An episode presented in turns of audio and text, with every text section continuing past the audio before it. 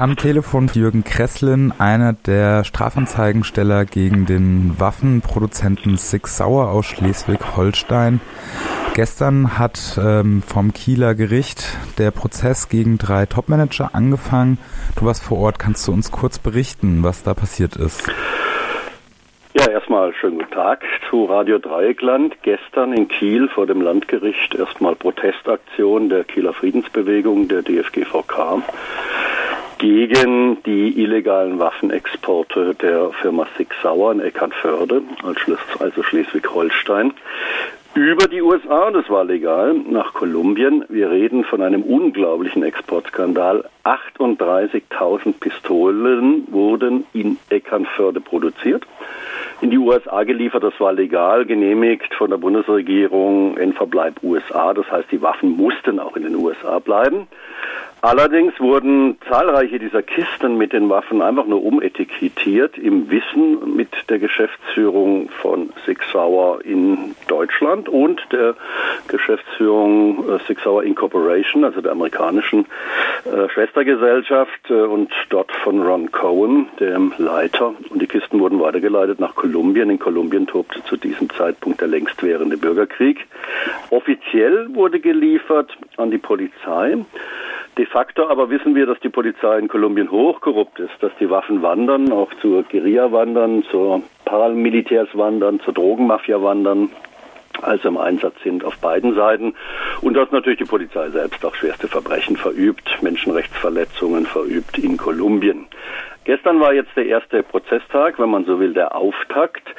Ähm, Richter Richter begrüßte, gab dann weiter an die Staatsanwaltschaft, die begann, äh, die 99 Fälle illegalen Waffenhandels vorzutragen. Das ging nicht sehr lange, dann intervenierte der Richter und sagte, stopp, reicht, wir haben es verstanden, sind alle einverstanden, dass wir hier abbrechen. Die waren leider einverstanden, weil uns als Zuhörer hätte es natürlich interessiert, um welche Fälle es sich konkret handelte. Die äh, Anklageerhebung ist ja nicht bekannt, der Text. Von daher ist da schon mal unterbunden worden, dass die Öffentlichkeit umfassend informiert wird und wurde. Daraufhin gab es eine Verkündung, nämlich seitens der Staatsanwaltschaft, dass es eine Art Vorgespräch, ich nenne das jetzt mal Deal, geben soll zwischen der Staatsanwaltschaft und den drei Beschuldigten, also Ron Cohen, amerikanischer Geschäftsführer der Incorporation, Herrn Lüke, deutscher Mitbesitzer ähm, von äh, der GmbH Sixhauer in Eckernförde und einem Ausfuhrbeauftragten, der als Dritter auf der Bank sitzt, auf der Anklagebank. Und ähm, dann hieß dieser Deal oder heißt dieser Deal, der heute Mittag 15 Uhr schon verabschiedet werden könnte, dass äh, die drei sich schuldig sprechen, anerkennen ihre Schuld und zugleich dann trotz der 38.000 Pistolen nach Kolumbien äh, als freie Menschen den Saal verlassen, weil sie sind zwar dann äh, mit Haftstrafen äh, belegt, aber auf Bewährung. Wie genau würde denn dieser Deal aussehen? Nee, also ganz genau wissen wir es nicht, weil zum Beispiel noch darauf hingewiesen wurde, dass neben den äh, Bewährungsstrafen dann auch eine Geldstrafe zu erwarten sei, die sich unterschiedlich bemesse.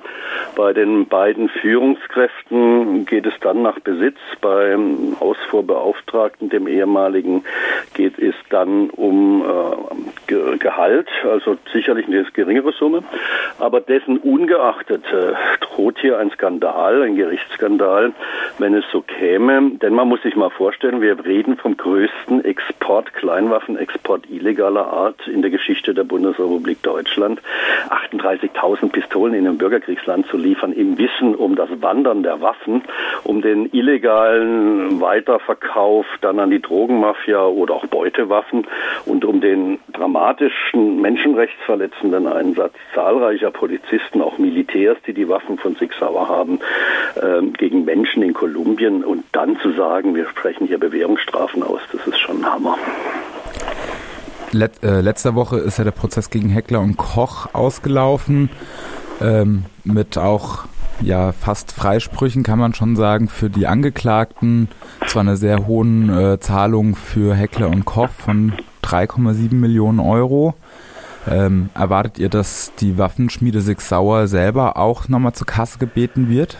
Nochmal zur Klarstellung, bei Heckler und Koch sind die beiden Hauptbeschuldigten nicht greifbar. Der eine ist Markus Bandle, der ehemalige Heckler und Koch Kontaktmann und Beauftragte für Lateinamerika, für Mexiko.